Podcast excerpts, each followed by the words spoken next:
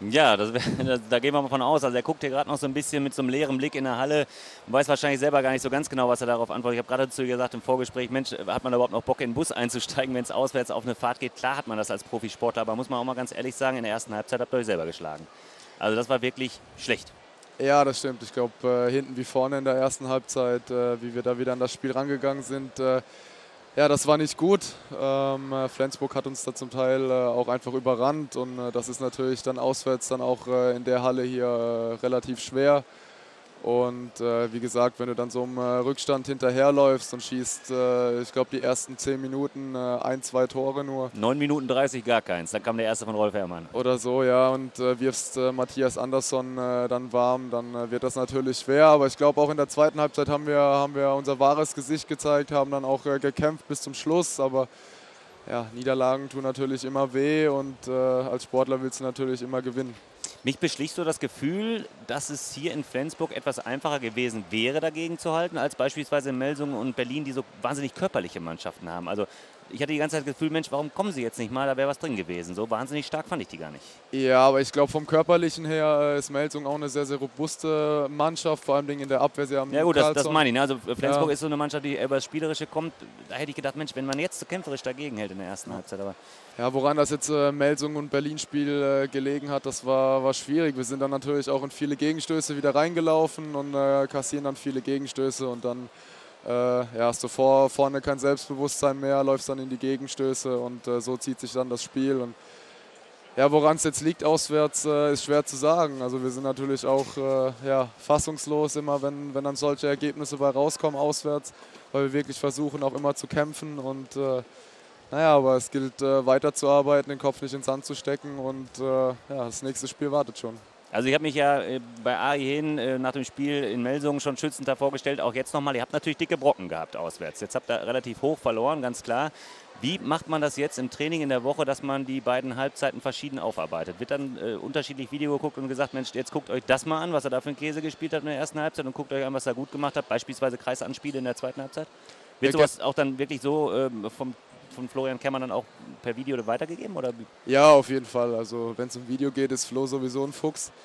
Ähm, also nach dem Spiel machen wir auch meistens immer eine, eine, Analyse, was haben wir falsch gemacht, was haben wir vielleicht auch gut gemacht, äh, um, um auch aufzuzeigen, was wir gut gemacht haben. Ähm, das könnte man die beiden Halbzeiten wunderbar gegeneinander stellen. Ne? Das stimmt, ja, das stimmt. Und das werden wir wahrscheinlich jetzt äh, dann auch wieder so machen, die Fehler analysieren und äh, dann geht es eben weiter.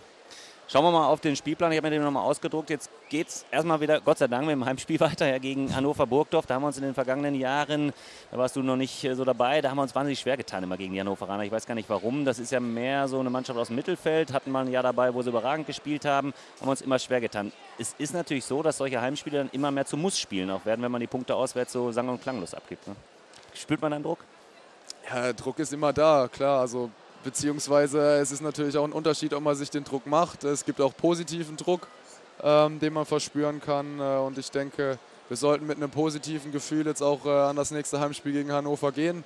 Klar, es ist eine sehr, sehr starke Mannschaft mit sehr, sehr vielen Shootern auch hinten, wo, äh, wo wir erstmal einen Griff bekommen müssen. Ähm, aber ich glaube, äh, bei den Heimspielen hat uns immer ausgezeichnet, dass wir sehr, eine sehr, sehr gute Abwehr gestellt haben. Und das ist eigentlich auch das primäre Ziel von uns, dass wir mit einer guten Abwehr dann nach vorne kommen.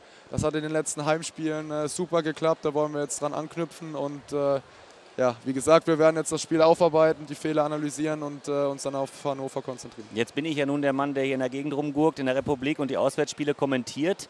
Und äh, es ist so, dass man irgendwie bei den Auswärtsspielen das Gefühl hatte, und da kommen wir auf diese Abwehr, die bei den Heimspielen vielleicht besser funktioniert, dass man das Gefühl hat, ihr müsstet einfach nur mal einen Schritt weiter rausgehen. Also, dass man die Shooter auch dann zu sehr kommen lässt. Ist das ein Thema, das man dann noch anspricht?